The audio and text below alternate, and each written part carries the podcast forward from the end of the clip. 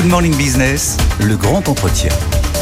Il est 8h20 sur BFM Business et sur AMC Découverte. Et le grand entretien aujourd'hui, c'est avec Alexis Corbière. Bonjour. Bonjour. Député euh, LFI de Seine-Saint-Denis. Je le disais, est-ce que vous avez passé un bon week-end avec les prix planchers, avec la taxe sur les ultra-riches? Est-ce que vous avez l'impression d'une victoire idéologique? Alors, je, vais rebondir sur ce que vous dites et vous donner le point, si je puis dire. Vous avez raison de le prendre comme ça. C'est-à-dire que, déjà, c'est une bataille que nous menons, le groupe France Insoumise à l'Assemblée nationale, à l'occasion de ce qu'on appelle notre niche. Vous vous en souvenez, il y a quelques mois, c'était un texte qui était porté par mes collègues Trouvé et Bompard, euh, qui avait été battu, si je puis dire, à six voix près, euh, sur la fixation de prix plancher et l'encadrement des marges, notamment dans la grande distribution. À cette époque-là, à ce moment-là, la proposition avait été moquée, raillée par toute une série de gens. Et paf, ce week-end, le président de la République, sous la pression, si je puis dire, de la colère des agriculteurs, dit ben voilà la bonne idée. Alors je suis pas dupe, parce qu'une fois qu'on a dit ça, il va de soi que de quoi parlons-nous exactement? Oui. Mais l'idée qui progresse, qui n'est pas une idée soviétique, on pourra revenir sur quand même la vulgarité des réponses qui, me, On qui va nous sur l'impact des prix planchers sur l'économie. hein. Oui, mais moi je pense que le fait qu'une profession, chacun comprendra, par filière, discute des prix vis-à-vis de l'agroalimentaire ou de la grande distribution, plutôt qu'à l'heure actuelle l'inverse, c'est-à-dire que c'est la grande distribution et l'agroalimentaire qui fixe son prix et le producteur à prendre ou à laisser, je veux dire, chaque Français comprendra que ça n'est pas l'économie administrée. Je rappelle que sous le général de Gaulle, tout le monde est gaulliste aujourd'hui. C'est là vraiment c'était des prix qui étaient fixés par l'État et avant 2008 même, il y avait une forme d'encadrement des prix. Donc euh, le- notre problème, c'est quoi? Qu'est-ce que c'est qu'on veut? On veut tout simplement que des gens qui travaillent dur, nos agriculteurs, qui n'arrivent même plus à se rémunérer, puissent au moins vendre leurs produits d'une manière à ce que ça leur assure une rémunération digne. Alors, voilà ça, vous où on en personne pour vous dire le contraire, que tout le monde veut une rémunération digne pour les agriculteurs. Le problème des prix planchers, c'est que très rapidement, ça devient le prix de base, qu'on ne peut plus augmenter les prix quand on arrive à faire baisser ses coûts, et que si c'est mis en place, ne serait-ce qu'au niveau français et pas au niveau européen, c'est la porte ouverte à la tomate espagnole qui est moins chère. À quel moment c'est une mais- bonne idée sur le plan économique. Ah bah si, si nous on est Pardon, bloqués je ne vois pas pour quelle raison, élevés, je ne vois pas pour quelle raison un prix fi- plancher fixé qui ne pourrait pas augmenter. Premièrement, ce dont nous parlons, c'est d'une conférence dans laquelle tous les partenaires sont autour de la table, présidée par un médiateur euh, des, des- des- des- des échanges commerciaux, ça existe d'ores et déjà, et qui, en fonction de la réalité, en quelque sorte, de la situation, fixe un prix. Je, je- parce Qu'est-ce que vous faites de la demande Attendez, attendez. Déjà, lorsque le ministre de l'Agriculture a répondu, mais il y a la guerre, oui, il peut y avoir des tas d'aléas qui nous amènent à ce qu'éventuellement une autre conférence soit convoquée au cours de l'année. Maintenant, ce dont nous parlons, revenons à des choses simples. Quand on a, tout le monde a parlé du prix du lait maintenant, on est tous devenus Ouais. des spécialistes. Quand le, le producteur le vend 40 centimes et qu'à l'arrivée, vous et moi, on l'achète 1,40€, on se dit qu'il y a dans ces 1 euro peut-être euh, des marges.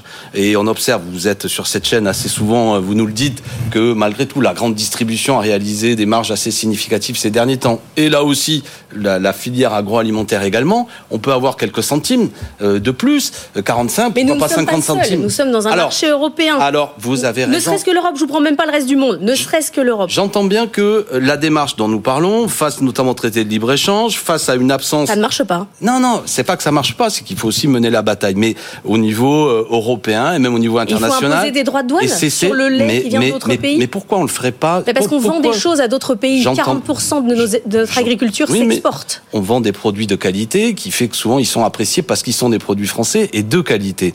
Mais que les choses soient claires. Si on veut maintenir une, au bout d'un moment, c'est un choix politique. Si on veut maintenir euh, une agriculture qui nous place dans une situation d'indépendance ou d'autonomie euh, agricole, on ne peut pas s'aligner en permanence sur toute une série de pays. Et je suis un, un internationaliste. Je ne jette pas la pierre à des pays où euh, les coûts de production, les coûts de rémunération, l'absence d'organisation syndicale fait que le coût de production est tellement bas qu'on ne pourra jamais s'aligner. Donc au bout d'un moment, Il soyons pas raisonnables baisser nos coûts. eh bien, on pourrait appeler ça une exception agriculturelle, si je puis dire, qu'il y a certains secteurs que nous protégeons un peu et que nous n'acceptons pas que les prix soient ramenés vers le bas. C'est une forme de protectionnisme. Pourquoi c'est un gros mot? Pour quelle raison nous ne considérons pas que dans certains secteurs, vous aurez bien compris la référence à euh, l'exception agriculturelle qui fait référence aussi à l'exception culturelle, il y a certains secteurs où euh, la puissance publique intervient pour dire là, c'est pas totalement Mais le libre marché.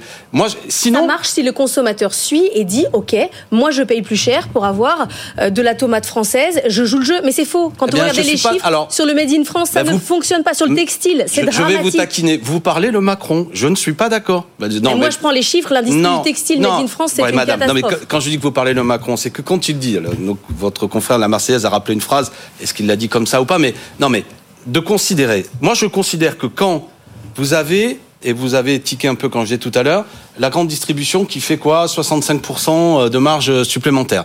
Quand vous avez le, lobby agroalimentaire qui fait des profits.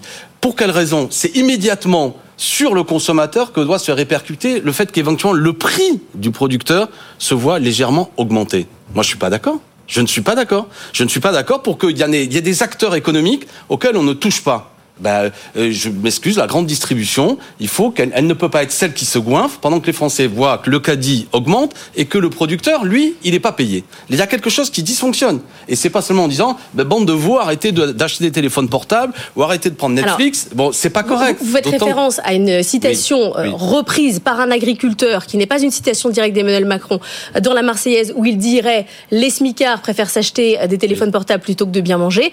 Après, si vous enlevez le mot smicard, vous pouvez regarder regardez que dans la population française, la part de ce qui est consacré à l'alimentation baisse, a baissé ces dernières années. Ça, c'est juste une évolution globale de la société. C'est même pas une critique. Alors pour quelle raison, chère madame, il faudrait ce regard péjoratif d'un bon bourgeois, comme monsieur le président de la République, qui considère un bien culturel, c'est un bien? Quel est le sujet là? Quel est le sujet Le sujet, c'est de payer l'agriculture au prix.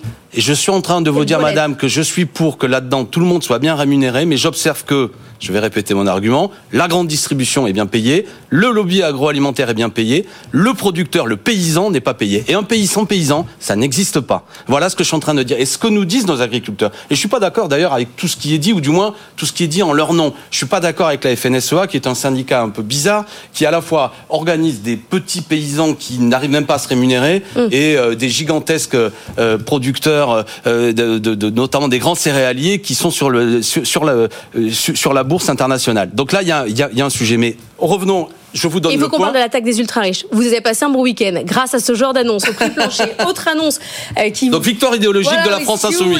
Voilà, exactement. Autre sujet euh, sur l'impôt européen sur les super riches. Bruno Le Maire a ouvert la porte la semaine dernière en disant on n'est pas contre, on défendra l'idée au niveau européen. Là aussi, vous applaudissez.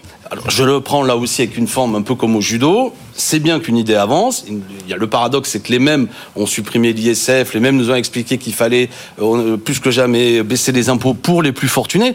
Je fais une parenthèse, toutes ces discussions sur l'impôt, aujourd'hui on a l'impression que c'est devenu un gros mot. Tout dépend qui paye l'impôt. Je veux dire, moi déjà c'est beau de payer l'impôt. Je rappelle que ça a été une grande victoire républicaine du 19e siècle, l'impôt sur le revenu. Mais oui, ça vous fait sourire. Mais ça permet que vous et moi, on puisse mettre nos enfants à l'école, ah ça oui, permet oui. qu'il y ait des policiers, ça permet qu'il y ait de l'hôpital. L'impôt, c'est ce qu'il y a de plus magnifique. L'impôt, on parle de... Non, de et dans cette idée, les, les petits payent petits, les gros payent gros, il y avait aussi une autre idée qui est de dire, il y a des gens, l'impôt sur les grandes fortunes, etc. Ce que je veux dire, c'est que c'est un peu paradoxal de nous dire on va mener des batailles au niveau européen, alors qu'au niveau français, on, on, on fait l'inverse. Mais au-delà de ça, je me félicite de ce qui est dit d'un point de vue idéologique, même si en vérité, vous l'aurez compris, je suis plus que méfiant, surtout ce que je ne veux pas. Je ne fais pas diversion, mais ça sert de, de l'heure sur le fait que ce que nous a annoncé Monsieur le Maire le 22 février, il va y avoir un décret. Sur les 10 milliards. Voilà, 10 milliards. Moi, je suis professeur. Là, je mets ma casquette de professeur avant d'être député. Je suis un mm. 700, 691 millions d'économies dans l'éducation nationale. Près de 7000 postes qui vont être supprimés. Là, il y a quelque chose qui dysfonctionne. Aujourd'hui, mes collègues, les enseignants de ce pays sont en grève. Gloire à eux, je les soutiens. Ils ont raison. Ils font pas grève pour eux. Ils font grève pour la qualité du service public, pour la qualité de l'école. Monsieur le Premier ministre Attal avait dit dans des formules martiales J'emporte la belle cause de l'école mmh. républicaine avec moi à Matignon. Il a même promis des créations de postes. Son ministre des Finances nous annonce qu'en quelque sorte, il va y avoir des suppressions de postes. Ça ne peut pas fonctionner comme ça, la vie. Les paysans sont en colère parce qu'on les prend pour des gogos. Les enseignants sont en colère parce qu'ils voient bien qu'on leur dit une chose euh, au mois de janvier, on fait l'inverse au mois de février. 700 millions, 691 millions dans l'éducation nationale, c'est une saignée. Dans l'hôpital public, dans les aides au logement, les APL, 300 millions de, de moins, euh, sans doute, euh, qui vont être en suppression sur les aides au logement. Mon Justement. collègue Éric Coquerel, que vous invitez souvent, et je vous en remercie, président de la commission des finances, demande à ce qu'une telle discussion ne puisse pas avoir lieu par un effet de manche médiatique par le ministre Le Maire, mais soit l'occasion d'un débat dans le cadre d'un budget rectificatif, parce que là, on touche quand même des économies qui sont ce que j'appelle des actes de boucherie, en vérité financière, qui auront des conséquences sur nos services publics. Et vous avez écrit notamment à Nicole Belloubet, la ministre de l'Éducation nationale, pour lui parler des groupes de niveau. Il y a quelqu'un d'autre qui a écrit à la ministre également, c'est Valérie Pécresse. Elle sera notre invitée à votre place demain, 8h15, avec d'autres idées l'inverse même sur les groupes Il faudrait 7700 postes pour les groupes de niveau et ils vont en supprimer 7000. On peut pas les mettre en place et en plus c'est une mauvaise idée pédagogique. Merci beaucoup Alexis Corbière.